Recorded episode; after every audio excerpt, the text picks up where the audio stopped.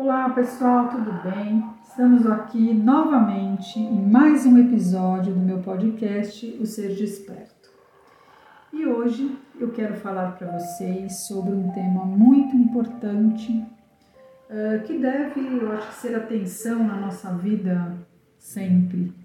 Mas hoje, por tudo aí que estamos vivenciando, eu trouxe uma questão que eu quero responder para vocês, que é a seguinte como elevar a frequência vibratória. A gente tem ouvido muito, né, se falar, a gente tem que estar tá com uma frequência vibratória alta para que a gente não pegue nenhum tipo de doença, até a questão do vírus, né?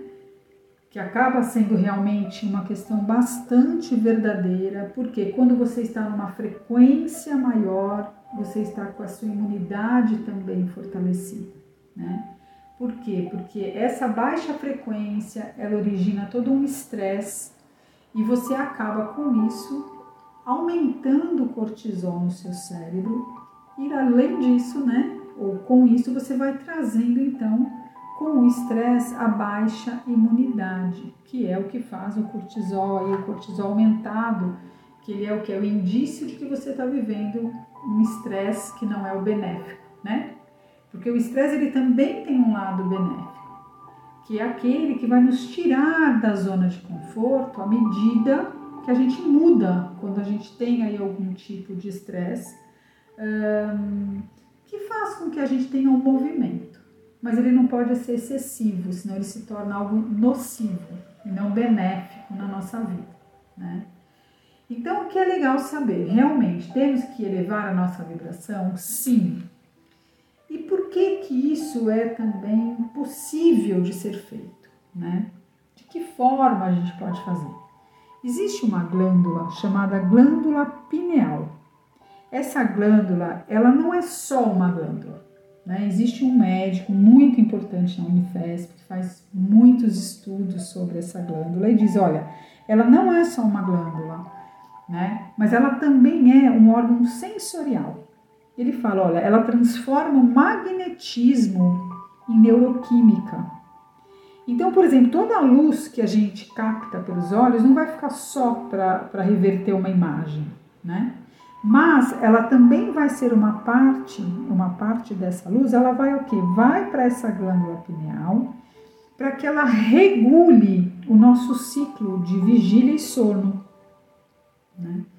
E essa glândula, ela é chamada pelo, ah, por muitas pessoas antigas ou por outros tempos como a glândula do, do médium, né, ou dos médiums. Até Descartes, que foi um filósofo, ele disse o seguinte: uh, a glândula pineal ela é a glândula que nos conecta às sensações extrasensoriais, né? É, que nos conecta ao nosso mundo metafísico. E essa glândula, ela tem, ao longo da nossa vida, ela tem uma função, né?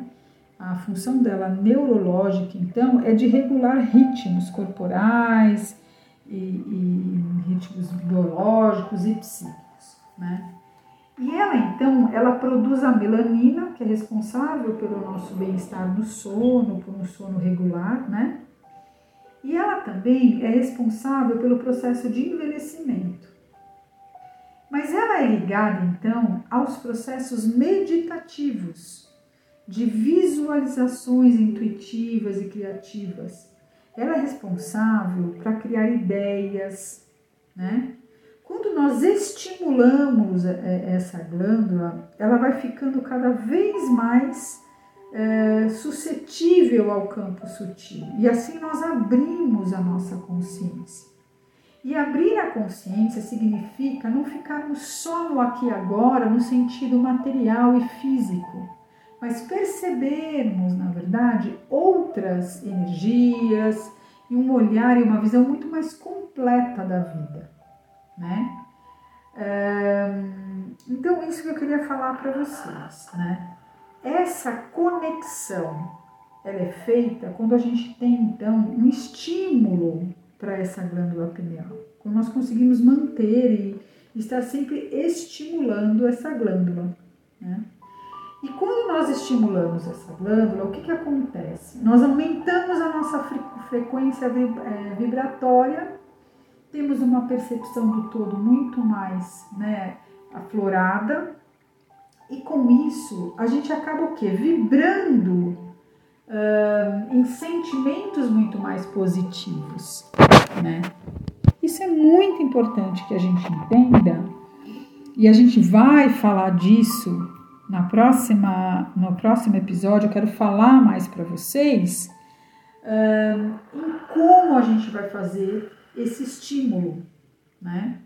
Desta é, glândula, porque assim, quanto mais eu estimulo, é, quanto mais eu me sentir alegre, é, numa energia bastante alta, mais eu vou estimular essa glândula, mais eu vou ter uma percepção do todo de uma forma muito mais saudável, tá?